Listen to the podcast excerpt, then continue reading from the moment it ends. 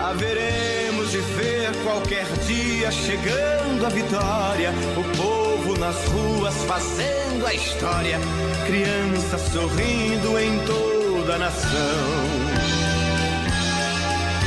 Haveremos de ver qualquer dia chegando a vitória, o povo nas ruas fazendo a história. Então, as boas-vindas, saudação de quem está deste lado de cá, para quem nos acompanha do outro lado, em tantos lugares, em todos os lugares do Brasil, gente que já indica a região que se encontra, do Rio de Janeiro, Rio Grande do Sul, gente de Alagoas, das Alagoas, de Pernambuco. Ah, uma satisfação imensa poder encontrar a gente é, neste momento em que a gente vai refletir sobre política e ética nas eleições, nesse tempo tão desafiador, tão profético que a gente tem vivido. Eu sou Isaías Torquato, eu sou nordestino, pernambucano, goiano, ou seja, nasci em Pernambuco, hoje vivo em Goiânia, no estado de Goiás, é, exercendo a função de pároco na paróquia anglicana São Felipe, da Diocese Anglicana de Brasília, e para mim é uma satisfação é, muito grande poder dialogar com vocês, estar mediando esse bate-papo com a Nancy Cardoso. Para quem está apenas escutando, mas tem a redução, tem alguma deficiência visual ou, ou, baixa visão, melhor dizendo, eu estou num quarto onde do meu lado direito tem um uma estante com vários livros, tem dois quadros, tem vários quadros, um coração do lado esquerdo, pintado por meu filho, um quadro com Homem-Aranha, é, um cenário assim bem agradável para inspirar a gente nessa conversa. Eu sou um homem nordestino, você deve ter percebido por meu sotaque. Eu uso óculos, tenho barba, meu cabelo é encaracolado e eu imagino que você possa, com, com essa autodescrição também, nos acolher na sua, no seu corpo, na forma que você vive. Nós vamos dialogar hoje sobre ética e política com a nossa querida Nancy Cardoso, Nancy Cardoso, que é assessora há muitos anos do CEBI, do Centro de Estudos Bíblicos, também da Comissão Pastoral da Terra, mas Nancy também cruza os continentes, indo lá para a África, para Angola, é, sendo e vivendo a função de professora na Universidade Metodista de Angola, transmitindo e acolhendo saberes, e ela lá exerce essa função no programa de estudo da religião. Nancy, é, saudação, muito agradecido por esse encontro entre nós. Fica à vontade, daqui a pouco a gente volta a conversar. Então, é, oi todo mundo, eu sou a Nancy, eu sou uma senhora de 62 anos, o cabelo ficando grisalho, eu estou no meu quarto, que não tem nada de bonito, como o do Isaías, só uma, uma cortina, faz frio aqui onde eu estou. E é uma alegria para mim estar conversando com vocês se eu, se você, o desafio que vocês me fizeram para a noite de hoje, das muitas coisas que a gente tem de desafio, essa aqui, essa aqui é uma grande, né? Porque a gente está vivendo um momento muito difícil, não só no país, mas na América Latina, a nível internacional também, com disputas muito, muito pesadas, muito dramáticas, que tem uma das características desse tempo de crise é a enfermidade da, das democracias. Né? É, eu gosto de dizer que a gente está vivendo uma crise do capitalismo, uma crise climática, uma crise alimentar bastante importante, e a gente está vivendo uma crise de democracia. Né? Então, pensar, e a gente está vivendo esse período agora de. Vivemos esses últimos quatro anos e vamos viver agora um período de eleição. em que a gente, de novo, tem que se enfrentar com algumas perguntas que a gente não resolve só na, no tempo de eleição. Né? Eu sei disso, aprendi isso com vocês. E eu queria só, então, juntar algumas, algumas questões importantes para nós, principalmente para a gente que trabalha com educação popular, com leitura popular da Bíblia. Né? Então, eu quero pensar política e ética na vida e nas eleições. Mas já de começo de conversa, eu já digo ele não. Então, a minha a minha posicionamento, se alguém tinha dúvida, não tem mais. Então, e agora o negócio não quer passar. Ah, passou. Para a gente poder falar de ética na política, nós temos que falar sobre a questão da democracia. Né? E tem essa tirinha da Mafalda, que é muito, muito bacana, é antiga essa daí, democracia, do grego, democratos, povo, poder. Governo onde o povo é o soberano da nação. Aí a Mafalda dá uma gargalhada, e nós também, mas a gente ri para não chorar, né? Porque a gente está vivendo essa democracia ameaçada, com ameaças de golpe, ameaça ao Estado de Direito, ameaça ao Estado laico, e a gente tem que defender essa democracia fragilizada, e mas a gente fica às vezes só na defensiva, né? Defender o que já tem. Mas em termos de ética e em termos de política, a gente tem que conseguir manter a esperança, manter o horizonte, para além de ficar defendendo na defensiva, esses os mecanismos democráticos é, insuficientes que a gente tem no Brasil. Né? Não no sentido de golpear a democracia, mas no sentido de aprofundar, de radicalizar a democracia. Eu queria compartilhar com vocês, não vamos ver o vídeo todo, não, depois vocês podem procurar. Vamos escutar o que, que esse jovem da periferia de São Paulo diz para nós.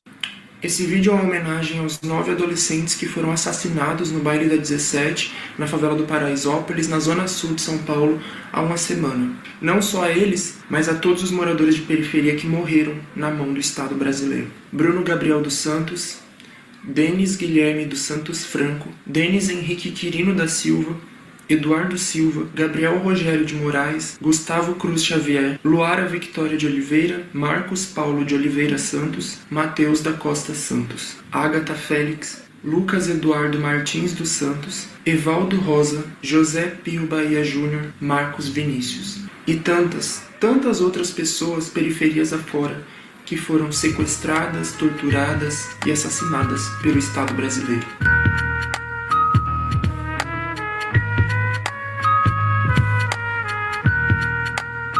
Meu nome é Thiago, para quem não me conhece, dá uma olhada lá nos primeiros vídeos do canal. Mas em resumo, eu nasci e cresci na Brasilândia, periferia paulistana, e hoje eu estudo Ciências Sociais na USP.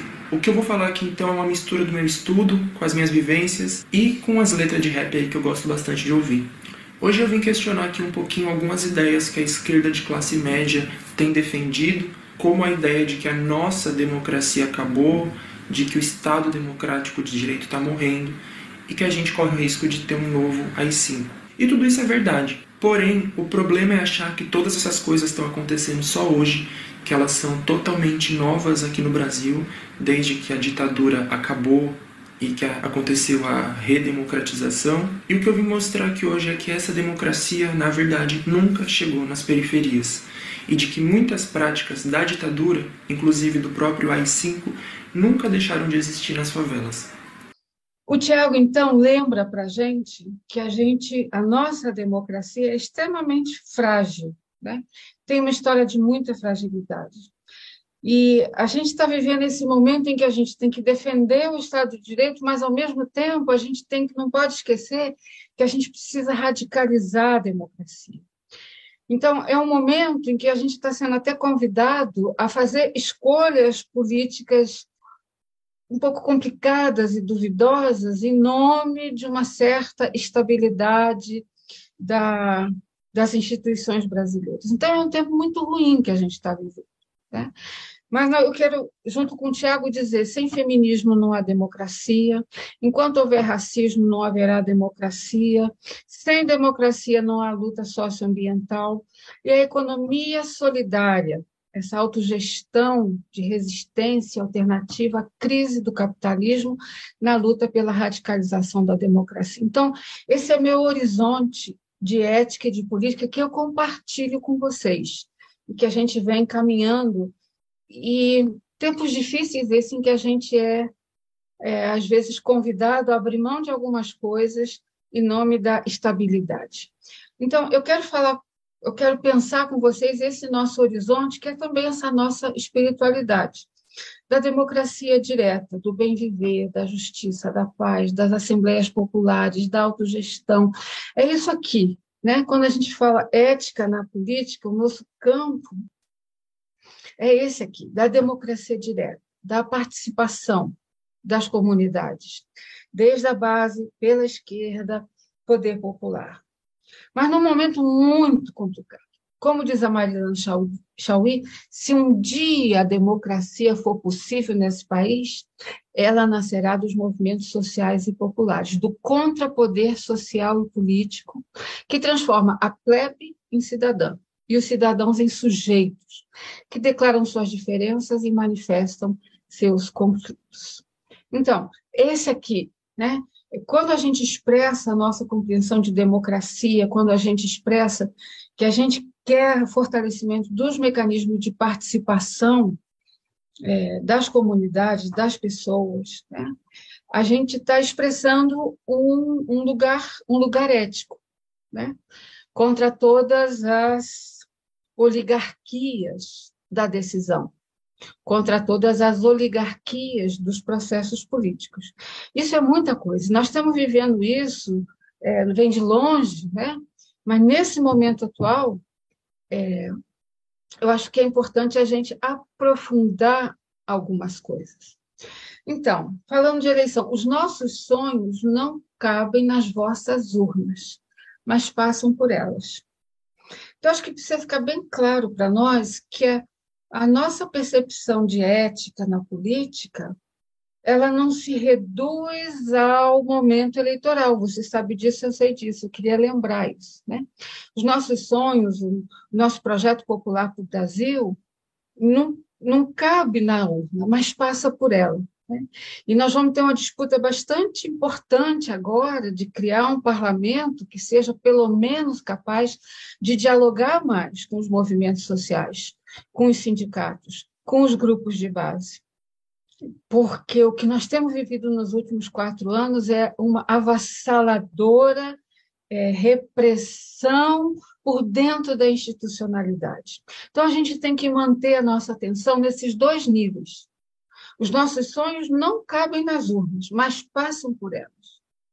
Então, nesse sentido, é importante a gente não jogar o lixo nas urnas. Né? É importante isso. Então, e é delicado, porque ao mesmo tempo você tem que fazer a crítica das nossas instituições democráticas, ao mesmo tempo você tem que aperfeiçoar esses mecanismos. É, esses mecanismos de participação, ao mesmo tempo apontando o horizonte de radicalização da democracia. Não é pouca coisa, não, é muita coisa. Num tempo, como eu já disse no começo, em que é, o capitalismo em crise adoece as democracias, né?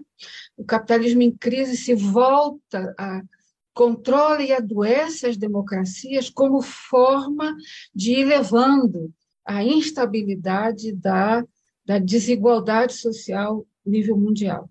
Né? Então, o ataque à democracia é um ataque pensado, né? é um ataque hum, planejado né? para manter o capitalismo e suas agências, né, é, preferem entregar para os fascistas, entregar para os populistas, entregar para a parte sombria da, das sociedades. Né? E não acontece só no Brasil, não. Então, queria lembrar que no Brasil o voto é, é coisa de pouco tempo. Né? Se a gente pensar bem, é, o voto só se torna obrigatório em 1824, mas só para homens alfabetizados e ricos. E só em 1932 as mulheres ganharam o direito de votar, mas não, eram todas as mulheres. Né? Então, se a gente pensar bem, o nosso sistema eleitoral ele é muito recente, ele não tem nem 100 anos. Né? E já passou por muita coisa. Né? Se vocês pegarem a história do Brasil, desde quando se começou a falar de votação de eleição no Brasil, é golpe atrás de golpe, chegando até 2016, porque sim, foi golpe. Né? Foi golpe contra a presidente Dilma.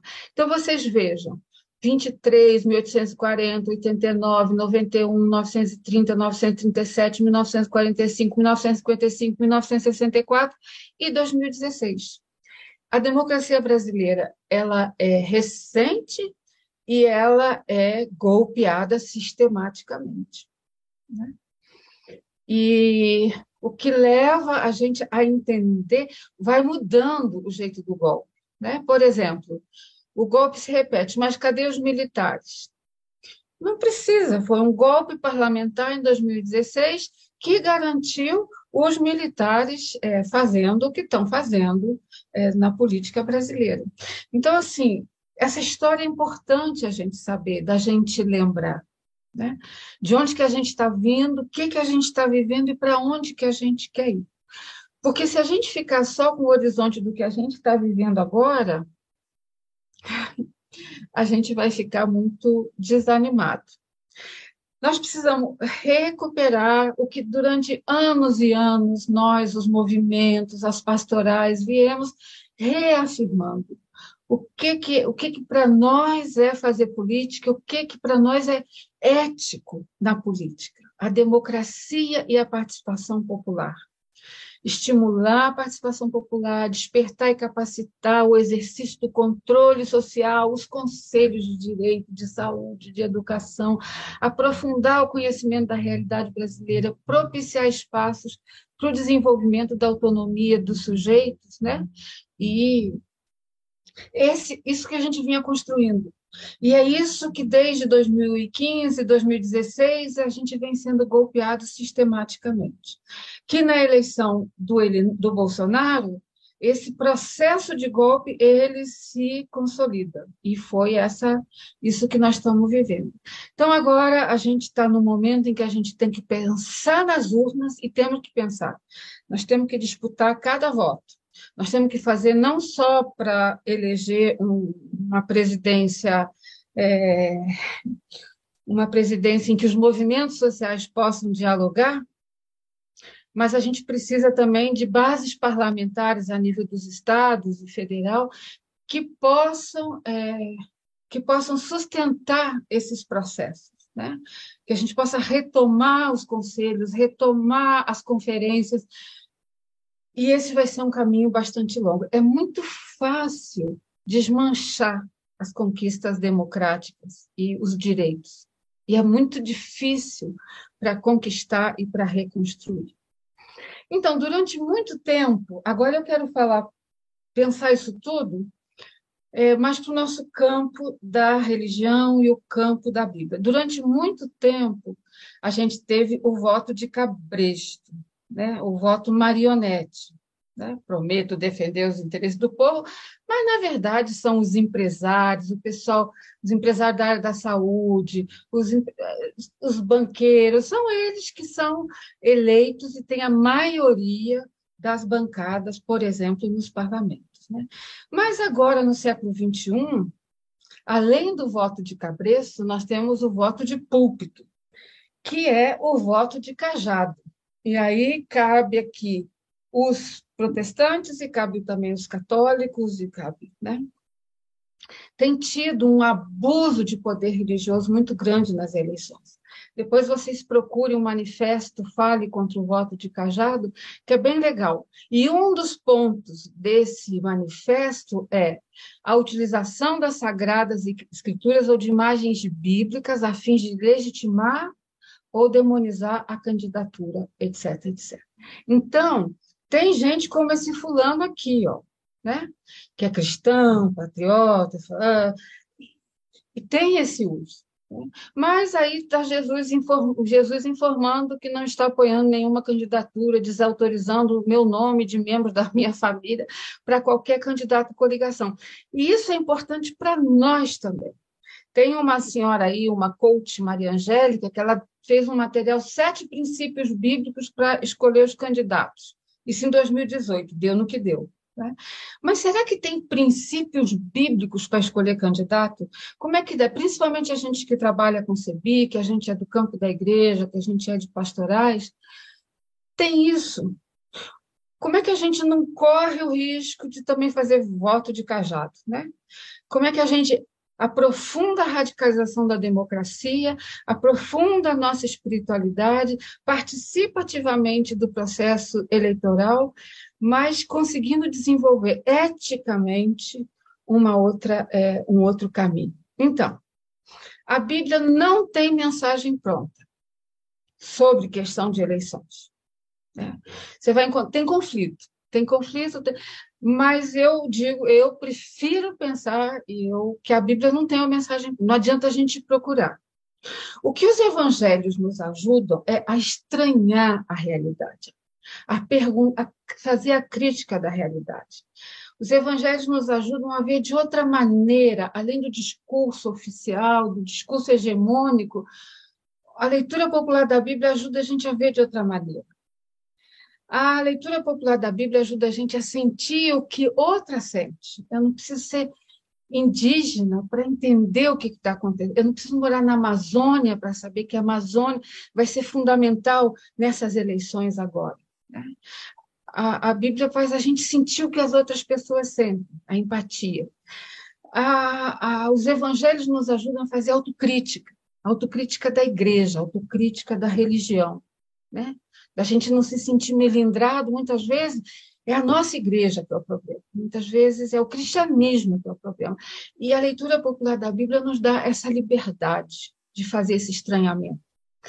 E os evangelhos nos ajudam a sentir pensar em comunidade. A gente precisa de ir para o chão da comunidade, para o chão da fábrica, para a terra, para pensar junto com a comunidade, para sentir e pensar. Então, a Bíblia não tem uma mensagem pronta sobre ética na política e eleição.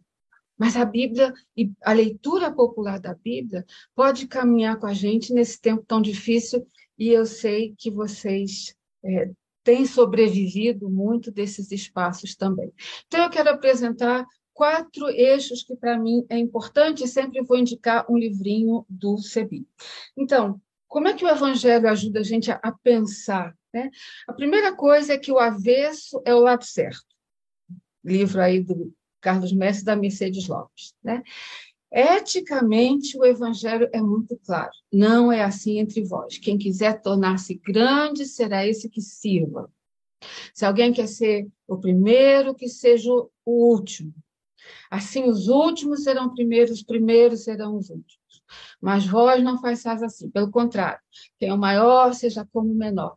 É esse, é esse o sentir pensar do texto bíblico, que os evangelhos insistem, insistem, insistem em repetir. Né? E eu acho que isso é importante quando a gente pensa a política, os processos de participação política, não é da gente dar luz para alguns indivíduos para fazer. Não, mas quem quiser ser, que seja o último. Né? A questão do serviço é muito importante, que é o segundo passo que eu quero falar. Tem esse livrinho do CEBI, que eu, junto com a comunidade Invasoras, nós escrevemos muito tempo atrás. Não será assim entre vocês, política e ética nas eleições, que é essa conversa aqui que eu estou fazendo. Né? Nesse livrinho, a gente trabalha a mãe de Tiago e João, que vão pedir para Jesus, né? Permita que no seu reino os meus dois filhos se sentem em dois tronos. Ah, é, a mulher está fazendo lá a política da família, né? Do grupo, de. Mas Jesus vai dizer, olha, não, não é assim. Né? Vocês não sabem o que vocês estão pedindo, porque esse não é o jeito que a gente faz a coisa. Ah, mas é o irmão da minha igreja. Ah, é um... Não é assim que a gente pensa. A gente pode resolver no grupo, no movimento social, né? mas não porque é meu familiar, porque é meu amigo, porque é da minha comunidade. Né? Entre vocês não será assim. Né? É, a atitude de vocês deve ser igual ao filho do homem, que não veio para ser servido, mas para servir. É muito bacana, por exemplo, a gente ver alguns exercícios de mandatos coletivos. E muito importante também de ver alguns mandatos que ligam, é, que criam de você não é você votar e ir embora, mas você acompanhar é, e para realmente participar. É, o terceiro ponto é o que a igreja diz sobre a democracia, o que a igreja vive de democracia. Nossas igrejas são democráticas? Como é o processo de tomar decisão nas nossas igrejas? Nas nossas igrejas não tem também gente que decide por nós, que define por nós? Tem gente que fala, tem gente que escuta, tem gente que, que que sempre está definindo os rumos, e a gente não tem participação direta, a gente não tem democracia radicalizada dentro das nossas igrejas. É importante a gente fazer essa autocrítica. Eticamente, como é que é a participação dentro dos nossos espaços? Né? Bom, terceiro ponto. O pão nosso de cada dia nos dá hoje. Né? Eu acho que é muito importante no Evangelho essa horizonte da mesa da igualdade. Todos comeram e se fartaram. E o Evangelho vai insistir nisso, né? vai insistir que é na expressão da igualdade, e aí é importante também na democracia dentro da igreja, né? e que essa igualdade ela se dê na mesa da igualdade, mas também na mesa da Eucaristia, na, como é que nós vamos ficar falando da ética da política desde a nossa espiritualidade cristã e na mesa do pão de Jesus a gente não deixa as mulheres participar, a gente coloca empecilho, a gente então é importante porque a nossa ética ela tem que refletir o que a gente vive nas nas comunidades, né? É Jesus esse pão da igualdade, viemos para comungar com a luta sofrida do povo que tem voz, tem vez, lugar. Então, a nossa vivência de oração, a nossa vivência de ação, né, ela é fundamental. Não tem uma ética fora de nós, mas é como a gente vive como, como comunidade que nós vamos poder contribuir na construção da democracia participativa, na radicalização da democracia. Mas é difícil falar de democracia nas nossas igrejas, muitas vezes. E o quarto ponto é esse livrinho aqui, Memória, Rebelde e Esperança, que foi um material que a gente fez para o Congresso da Comissão Pastoral da Terra, em 2015. Né? É fundamental, nesse tempo tão difícil, a gente sofrendo tantos golpes, tantas ameaças, e como o rapaz falou para a gente lá no começo, uma democracia que nunca chegou nas periferias, é fundamental que a gente tenha amigos que nos levem para mais perto. Estou né? lembrando aqui aquele texto do moço que não tinha como chegar perto de Jesus, e aí eles vão e vão furar o telhado e vão furar aquela, aquele limite, aquela dificuldade, né? E aí vão, por causa da multidão, vão subir no telhado, tirar a telha, descer o doente, então, é fundamental a gente, no meio do povo, conseguir continuar mantendo a memória, a rebeldia e a esperança. Sim, a gente pode. Queremos o poder, o poder do serviço. Eu posso, tu podes, ele pode, nós podemos, elas podem, vós podeis, né?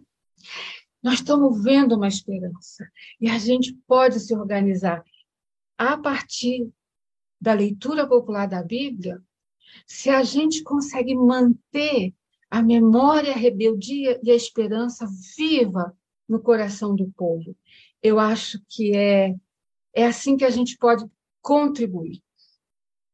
Não tem mensagem pronta, né?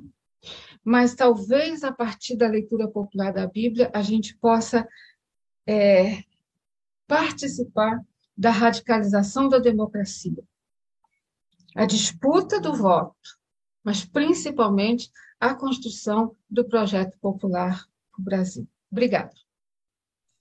Nancy, como diz aqui em Goiás, obrigado eu. aqui na, no, em Goiás o povo diz assim, obrigado, eu, obrigado eu, grato eu. Gratidão por essa nitidez, essa transparência na reflexão tão didática e pedagógica que você nos apresenta.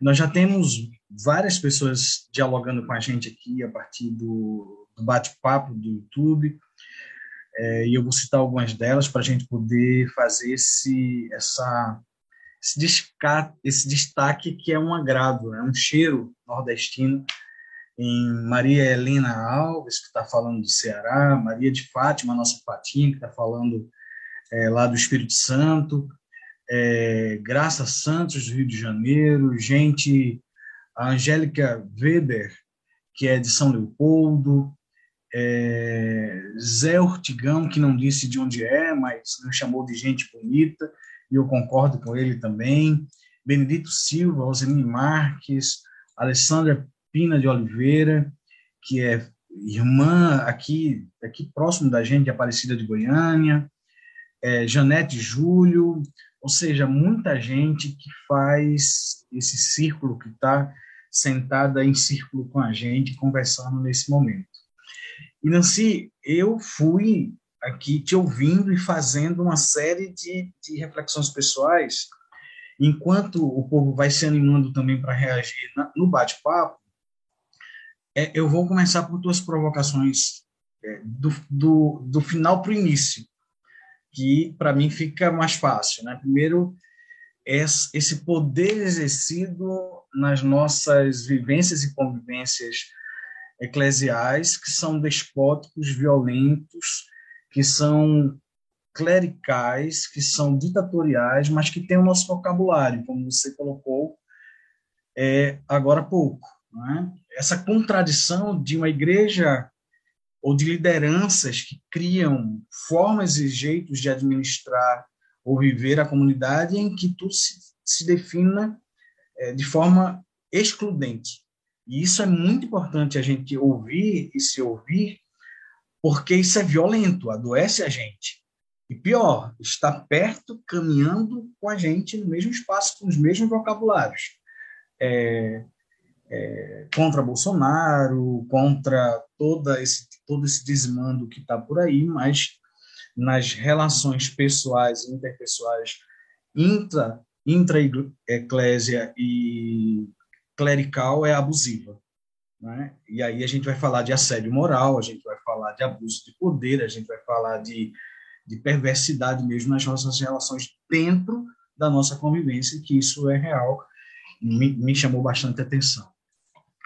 É, um, em contraponto a isso, a gente vê do outro lado também, Nancy, é, as igrejas moderninhas hoje, que aí está nesse outro campo, não sei se neste outro campo, mas as, as igrejas hipster churches, hipster churches, é, que essas igrejas de neon, não é? que estão fazendo Santa Ceia, por exemplo, em verde e amarelo, e que publicamente mobiliza centenas de milhares de pessoas em votos, porque elas são é, liderados por influenciadores, por youtubers, tiktokers e por aí vai.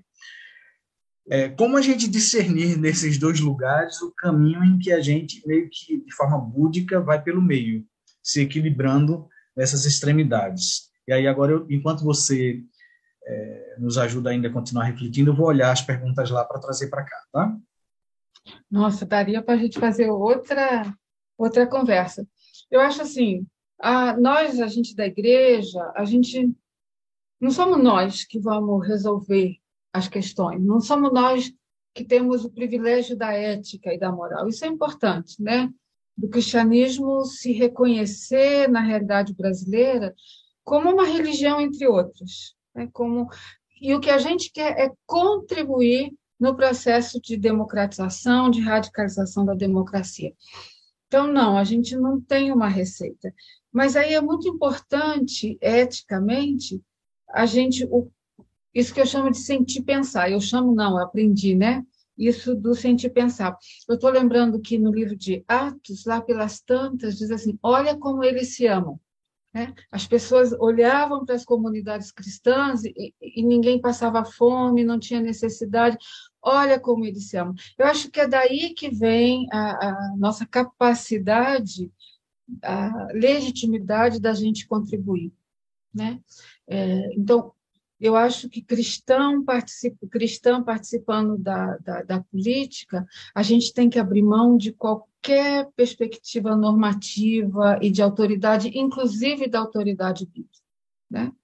É o nosso registro de fé, junto com outros registros de fé, mas vai ser na construção dos movimentos, na construção das lutas, que a gente vai contribuir, mas sem nenhuma pretensão de, de liderar ou de ter o privilégio ético-moral da condução desses processos. Né? Então, eu acho que é muito importante, quando a gente faz o exercício da democracia para dentro, isso é muito importante. Né? Tanto na questão do, da discriminação com as mulheres, da minoridade, da maioria negra nas nossas igrejas, nas nossas lideranças, ah, o povo LGBTQIA+, que é discriminado, a juventude, que a juventude é discriminada dentro das nossas igrejas. Então, acho que passa muito da gente conseguir construir uma espiritualidade e uma esperança da gente poder contribuir. E eu acho que o CEBI tem feito isso, fez isso comigo na minha vida e continua, continua fazendo. Né? Então, existem sim vivências eclesiais excludentes, existem é, influências de, do nosso lado também. Né? A nossa espiritualidade é a comunidade, é o chão da comunidade. E a gente conseguir quebrar ah, com o privilégio dos influencers, né? É, é, sempre aquele homem, é sempre aquele teólogo, é, ou é sempre aquela teóloga, e a gente realmente conseguir criar os processos. Eu acho que foi bem legal essa coisa do Zoom aí com a pandemia, que eu acho que deu uma diversificou bastante. A gente ouviu mais gente, né? As igrejas moderninhas é, são é, eclesioplásticas, não tem eclesiologia. São igrejas são ecles, eclesioplásticas. Né? É programa de auditório. É a mesma lógica do programa de auditório que agora foi para outras plataformas, né? em que você canta a Bíblia, você dança a Bíblia, alguém grita a Bíblia, mas não tem participação real. Né? Não tem participação real. Então, ah, Frei Carlos Mestres nos assistindo com Frei Geraldo. Oi, Frei Carlos, Frei Geraldo, que alegria. Então, eu acho que é importante a gente insistir nisso e a gente não endeusar as, as nossas pessoas, né? Mas a gente realmente conseguir é, trabalhar criando comunidade. Eu agora estou vivendo a realidade eclesial em Angola e estou aprendendo muito. E muita coisa ruim do Brasil vai é, com esses cantores católicos, cantores evangélicos, essa coisa de auditório, que é uma religião de consumo, em que a Bíblia é consumida nesses louvores. Né? Então, acho que a gente tem que acreditar no caminho que a gente faz, fazer autocrítica, melhorar, conseguir é, ter novas ferramentas, mas não abrir mão não abre mão. Frei Carlos, uma vez o senhor disse para mim que de, quando a gente trabalha a Bíblia na sala de aula com um grupo, o mais importante é, quando acaba tudo, as pessoas se gostarem mais e gostarem mais de estar juntos estudando a Bíblia. Eu acho que isso é bem, bem importante. Gente, uh, um abraço ao Frei Carlos, como a Nancy acabou de indicar, e ao Frei eh, Geraldo. No início, a Nancy disse assim: Eu estou num quarto que não tem beleza, mas deixa eu dizer, Nancy, essa sua blusa é angolana? Você trouxe de Angola? Belíssima. Uma estampa, tá com o microfone fechado, Nancy. É Uma paninho estampa... das lojas lá de Volta Redonda. Eu gosto de procurar paninho de chita. Então.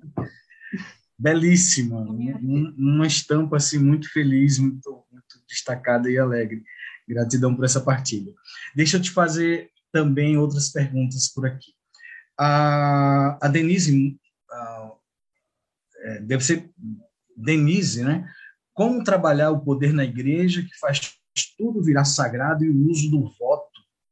A, a Zilda de Aparecida de Goiás disse assim agora: Eu, católica, deve estar se referindo a si, é, posso votar em candidato protestante?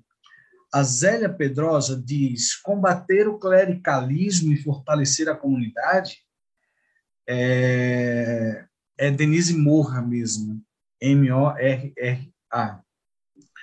Bem, Nancy, enquanto você é, comenta esses outros, a gente vai colhendo outras sementes de reflexões aqui para a gente.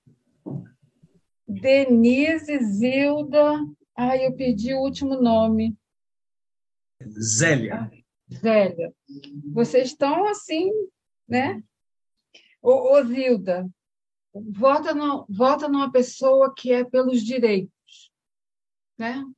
Aí depois você vai saber se ela é protestante ou católica. Ah, tá bom, melhor. Mas tentar pensar no que, que essa pessoa participa, com que gente que ela anda, qual é o chão dela. Né? Acho que isso que é, que é só importante. Né? É, eu acho que não, eu, eu evitaria qualquer relação assim que parece que não é voto de cajado, mas acaba sendo. Né? Agora, tem alguém que está no movimento, que é das pastoras, aí é uma coisa mais orgânica. Né? Mas a gente não fica fazendo a indicação porque só por esse critério de ser católico ou de ser protestante. Né? É, então, o Denise e a Zélia combater o clericalismo e a questão do poder na igreja. Eu acho assim, boa parte da crise que nós estamos vivendo de democracia é uma revanche, não só de revanche de setores do capitalismo, mas também de setores do patriarcalismo. Né? No momento em que os direitos das mulheres, é, isso foi se estabelecendo, né? a discussão de gênero, na educação, na saúde, veio uma revanche é, patriarcal muito forte. Né? É, Lembre-se que na eleição da Dilma a discussão era aborto, kit gay, mamadeira de, de não sei o quê, né? lembra? Eram esses esse imaginário social ligado à luta das mulheres, aos direitos das mulheres, que, alavancou, que alavancaram essa direita raivosa que está vindo para para cima para cima de nós. Eu acho que a luta feminista e também a luta antirracista, né, colocar o Brasil para ver a sua cara, cara, o privilégio branco, a supremacia branca no Brasil, tudo isso colocou esses setores é, que sempre acharam que são hegemônicos, eles as luzes foram acesas, né? E então o cristianismo tem sido uma das, um dos mecanismos de normatização do patriarcado entre nós no Brasil, historicamente, e também da supremacia branca. Né? Então, isso se reflete muito, isso se reflete muito, é, de maneira muito é, expressiva nas nossas igrejas. Não é à toa que as igrejas carismáticas, né, ah, os crentes os crentes é, gospel, que foram eles que conseguiram verbalizar a defesa da família, a defesa do, do isso, daquilo, né? Porque o cristianismo foi o canal, como sempre foi, de manter ah, os, os, os manter as os eixos da dominação no país que a gente vive, que é econômico, mas que precisa do discurso religioso, dos imaginários sociais para se fazer. Então não é à toa, não é à toa que os grupos evangélicos, os grupos carismáticos ganharam essa legitimidade para fazer esse discurso. Então acho que é importante combater o clericalismo. É importante a gente continuar sonhando com uma igreja participativa, uma igreja sinodal, como vocês, os católicos, fazem, né? o sínodo, a radicalizar essa democracia. E porque o cristianismo está sendo um problema, o cristianismo está criando as condições para a direita raivosa manter a sua legitimidade. Por isso, defazer a radicalização da democracia no espaço e disputar né, amorosamente esses espaços, eu acho que é muito importante, viu, Denise, viu, viu Zélia? Não é fácil, não, porque nós, as mulheres, perdemos muito, estamos perdendo muito. né? não só as mulheres, né? mas também os grupos de base, também os gays, os LGBTQIA+, também a juventude. Né? Quanto mais a gente democratizar os espaços eclesiais, mais longe a gente fica do eclesioplástico, né? e mais o Evangelho de Jesus vai poder conversar com as pessoas. Né? É, mas tudo isso se a gente mantiver a nossa esperança no trabalho de base, no, nos grupos nos grupos de base. Ai, tanta coisa para falar, Denise, Zilda, Zélia, mas vai ter que ser outra conversa. Aí a gente fala só sobre algumas dessas questões. Sendo bem pentecostal, aleluia e glória a Deus pelo que você acabou de dizer, porque é, é isso que a gente precisa refletir cotidianamente. É, inclusive, certa vez, nesse, nesse, nessa coisa que você falou, Nancy, de, do aspecto, é, se é que a gente consegue tirar algum aspecto positivo desse período do, da pandemia, é, com todo o luto, dor e luta que a gente teve, é, que são essas palestras que a gente foi vivendo, vivenciando de forma remota, à distância, pelo Zoom e por aí vai. E aí eu lembro que uma vez eu ouvi uma palestra que sobre pedagogia, eh, na Universidade Federal daqui de Goiás, que falava sobre o mal que causa e causou o racismo, o machismo, o capitalismo, e a assessora falava sobre capacitismo, que é essa exclusão que a gente vai vivendo a partir dos corpos das pessoas com deficiência. Eu não tinha a menor ideia do quanto eu era capacitista e que por causa disso eu também era eh, machista e que por causa disso eu convergia para o capitalismo porque os corpos estavam sendo excluídos dos nossos meios, e, a, e aí fica é, também essa reflexão para quem está nos ouvindo, vivenciando, é, fica a urgência do CEBI pesquisar capacitismo a partir do, do primeiro e do segundo testamento.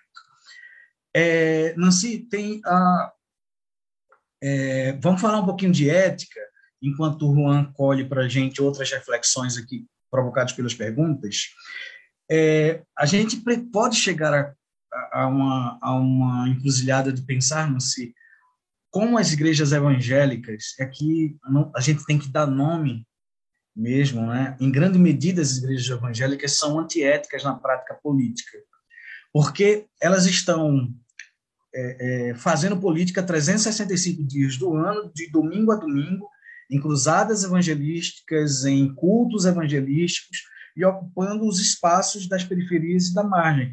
E eu tô, fui provocado a falar assim porque você falou sobre é, a resistência, e Comblan também falou isso, a resistência e a reação das margens, das periferias desses lugares, só que eles estão também ocupados de forma organizada por, por igrejas evangélicas, por pequenas comunidades que se organizaram politicamente e que foram invadidas por esse pensar é, é, capitalista, é, meritocrático, por aí vai. Como é que a gente pode fazer um diálogo com esses espaços? Porque são os, os lugares da nossa convivência. Né? É a mãe da gente que está indo para a igreja pentecostal, é a tia, são os primos da gente. Como é que a gente dialoga? Como é que a gente abre esse lugar de crítica e de autocrítica? Ah, o, de, ah, o Wilson Alencar também falou: o debate é a política e a ética nas eleições. O que Jesus diria para nós nos tempos atuais? Então, Alencar, você percebeu que eu tentei, que eu tentei não, eu não fui por esse caminho. Jesus não diria nada. Jesus diria assim: levante e anda, dá de comer, deixa a criança chegar perto de mim. É isso que Jesus diz. Né? É, então, não dá para a gente. Agora, é o espírito que anima a leitura da Bíblia em comunidade que ajuda a gente a, a, a desconfiar, a reimaginar, né? a fazer autocrítica, mas é o espírito que anima a leitura, que vai atualizando a leitura na nossa vida. Se você não está no chão do bairro, se você não está no chão dos movimentos sociais, não, não tem o que dizer. Né? Não é da. É a vida. Né? É fazer, atualizar o evangelho para o que a gente está vivendo. Mas o que, que a gente está vivendo? Se a gente está só consumista de religião, não vai dizer nada. Né? Então, assim, o Alencar, você percebeu, acho que Jesus não diria nada para nós, não. Se a gente está, e se você, Alencar, como eu e outras pessoas, no chão que a gente está, né, buscando essa, o espírito que atualiza a, a palavra, eu acho que a gente em comunidade vai saber, mas a gente vai ter que construir junto, porque não tem mensagem pronta. Né? Não tem. E é aí que a gente escapa da manipulação da Bíblia pra, pra, no voto de cajado. Né? Quando a gente insiste, escapa dessa, dessa pergunta. O que Jesus diria? Jesus diria: senta com o povo, conversa e aprende. É isso. Né? É, as igrejas de periferia, a mesma coisa. Né? Eu, eu acho que o papel o papel da religião hoje ele é muito importante. A gente tem que discutir, discutir o que que é, o que que é religião, né?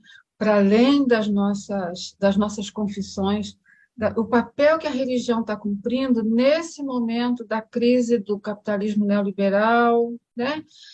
É, crise ecológica, crise climática, e por que, que as igrejas ganham esse. Mas não, não só como crítica, mas também como as pessoas encontram espaço, comunidade, vocalização nessas igrejas das periferias. Se os nossos grupos de leitura popular da Bíblia, se a gente consegue estar aí, nós vamos passar pelo sim, pelo não. Não tem uma resposta certa onde estão nossos pés? Né? Onde é que a gente está vivendo a nossa fé? É ali, é ali que o Espírito vai atualizar a palavra, é ali que a gente vai construindo, sentir, pensar em comunidade. Então, eu acho que tem uma. Eu respeito muito as igrejas ah, e as pessoas, as nossas mães, né? Eu sempre penso aquela empregada doméstica que foi explorada, o dia inteiro ganhando salário de nada, né? Pegou aquele ônibus cheio, depois de ser explorado o dia inteiro. Quando ela chega lá no bairro dela, longe, depois de não sei quantas horas no ônibus, ela desce antes de ir para casa, ela vai na igreja, vai encontrar as irmãs, vai cantar, vai louvar. Vai... Tem uma coisa aí. Né? Mas essa coisa que eu acho que é importante da gente integrar, da gente conseguir trazer é, da gente chegar perto, mas que não, que não é só isso. Como é que a gente vai construir processos de democracia participativa, em que as pessoas vão dizer assim: foi Deus que me deu a casa. Irmã, Deus quer casa para todo mundo. Mas se não tiver minha casa e minha vida, e não tiver um governo com política de, de, de, de habitação popular, Dá para juntar isso? Dá para juntar isso. Né? Entendeu? Porque se você fica, Deus que me deu a casa, você não consegue perceber o processo de construção social da política. Né? Eu acho que é aí que a gente. É, Deus que me deu o carro. E aí você está, a grande maioria está no busão cheio, sendo maltratado no trem, no coisa e aí Deus fica dando carro. Então, conseguir desvendar esses abusos que as igrejas, que os, né, que algumas igrejas fazem dessa discussão das políticas públicas. Deus curou minha filha. Deus quer saúde para a filha de todo mundo. E para isso a gente precisa se juntar, se organizar para construir, para apoiar o SUS, construir políticas de ampliação do SUS. A gente sabe fazer isso, a gente conseguiu fazer isso, né? mas nós fomos golpeados e nós estamos vivendo da revanche. Então agora é hora de fazer autocrítica e da gente conseguir re, a gente se recolocar. Nós não vamos fazer isso sozinho, como igreja, como grupo de Bíblia. A gente vai poder contribuir e acho que a gente tem uma contribuição bonita para fazer, sabe? Quando a gente joga, senta em roda e tem uma garrafa de café com os biscoitos para depois. e a gente faz uma pergunta e deixa o texto, né? deixa, deixa a conversa rodar. Mesmo que não saia um. Mas a conversa roda.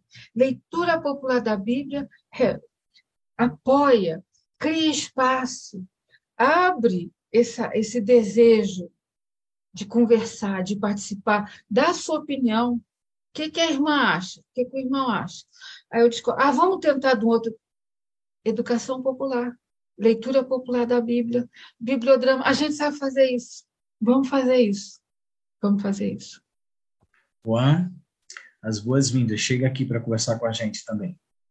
Oi, gente. A gente está aqui já numa uma live internacional, né? Que tem o pessoal do, do Uruguai e do Paraguai nos acompanhando, que tem sido sempre presentes, não é nesses, nesses nossos momentos. Uh, então, eu queria lembrar para vocês, em nome do CEBI Nacional do Serviço de Comunicação, que o CEBI sempre, sempre tem os, os livros, não é? Que a gente faz, os nossos livrinhos de leitura popular. Uh, eu coloquei ali no, no chat, no, ou chat, enfim, uh, o link do livro que trata sobre política e ética nas eleições, mas é sempre importante dizer que o CEBI, como uma instituição sem fins lucrativos, o nosso objetivo principal é subsidiar, dar oportunidade para que as pessoas tenham contato com a informação. Então, todos os meses, uh, desde julho, não é que foi o aniversário do CEBI, a gente está tendo uma atividade semanal, geralmente na segunda-feira às 8 horas, para tratar de um tema que a gente escolhe no mês. Então, o mês passado foi o livro de Josué, já que agora em setembro não é mês da Bíblia. Uh, esse mês está sendo Bíblia e Política, então temos a Nancy aqui hoje. Semana que vem, às 8 horas, a gente vai ter a Ana Selma para falar sobre o Evangelho e Política. E na última semana, a gente vai conversar com o Daniel Souza sobre questões socioambientais. Aí, esse momento com o Daniel vai ser lá pelo Instagram, mas depois vem aqui pro YouTube também guardem essa, esse dia, segunda-feira, às 8 horas, o CEBI sempre traz uh, esses temas para que, que estão em, em alta, enfim, que, que vão aparecer na sociedade para a gente trabalhar. Muito obrigado, pessoal. Obrigado, Nancy. Beijão. Nancy, gratidão. A gente, eu, eu, eu sou de tradição pentecostal, Igreja Batista Pentecostal das periferias da zona norte de Recife, e assim, eu fiquei o tempo todo aqui, Nancy, me contendo para não falar em línguas estranhas, da glória a Deus, aleluia, mas estive e estou muito emocionado é, em te ouvir e me alimentou. Estou dando um testemunho pessoal em reforçar ainda mais a necessidade da gente fazer caminhada coletiva, circulares, politeístas, tudo isso que você disse, que não preciso nem dizer mais nada, não tem nada, só reticências no sentido de três pontinhos para a gente ficar pensando durante a semana, durante a vida toda. E aí eu, eu novamente é, peço que você retome para fazer suas considerações finais, mandar seus, seu, as suas palavras para a gente continuar semeando. Então, eu sou muito grata por tudo que o CEBI foi e é na minha vida. Né? A minha tradição protestante, muito intelectualista. Eu lembro quando eu comecei a ser pastora, isso há muito tempo atrás, há 30 anos atrás. Eu fui ser pastora na periferia de Duque de Caxias, um monte de teologia. Quando eu cheguei lá, em Santa Cruz da Serra, a única coisa que funcionava era a Bíblia. E porque eu era professor, sempre fui professora de escola dominical, eu sabia contar a história da Bíblia. E foi aí que eu me aproximei do CEBI, porque eu me dei conta que com essa metodologia da leitura popular, a gente realmente convidava as pessoas para vir construir, pela ação do Espírito, na comunidade, no chão da vizinhança, construir a, a palavra de Deus. Né? Então, isso mudou a minha vida. Eu lembro que uma vez alguém perguntou: a ah, pastora só sabe contar história? Porque eu não sabia fazer sermão, porque o sermão não fazia sentido. Né? Então, buscar, dizer, né, trazer a Bíblia para ajudar a comunidade a criar um imaginário coletivo em que todo mundo podia participar e podia, não só o meu imaginar, a Bíblia dá para a gente, dá para a comunidade esse imaginário comum para a gente experimentar, para a gente trocar, para a gente. Né? Então, acho muito importante essa questão do CEBI. Os cursos são importantes, mas são os grupos de base que, que, fazem, que fazem toda a diferença. E é, eu só sei contar história. Eu, no fim das contas, hoje eu não consegui contar nenhuma história, uma história da Bíblia, mas eu sou boa mesmo de contar história. Isso lá em Angola faz todo sentido, com a tradição muito oral, né? E, e a Bíblia chega pela música e chega pela, pela narrativa, né? Então, eu sou muito grata ao Sebi que está comigo lá em Angola, me ajudando a, a continuar fiel nesse caminho, aprendendo nesse caminho. Então, quero registrar minha gratidão ao Sebi, a vocês, companheirada, e deixa eu continuar caminhando com vocês, porque eu preciso, eu quero caminhar. Eu sou feliz é na comunidade, é na comunidade que eu sou feliz. E que Deus nos ajude a enfrentar o que vem, o que vem pela frente, pela trás, porque não vai ser fácil não. Mas vamos junto. E Deus com a gente. Tá bom? Haveremos de ver qualquer dia chegando a vitória, o povo nas ruas fazendo a história, crianças sorrindo em toda a nação. Haveremos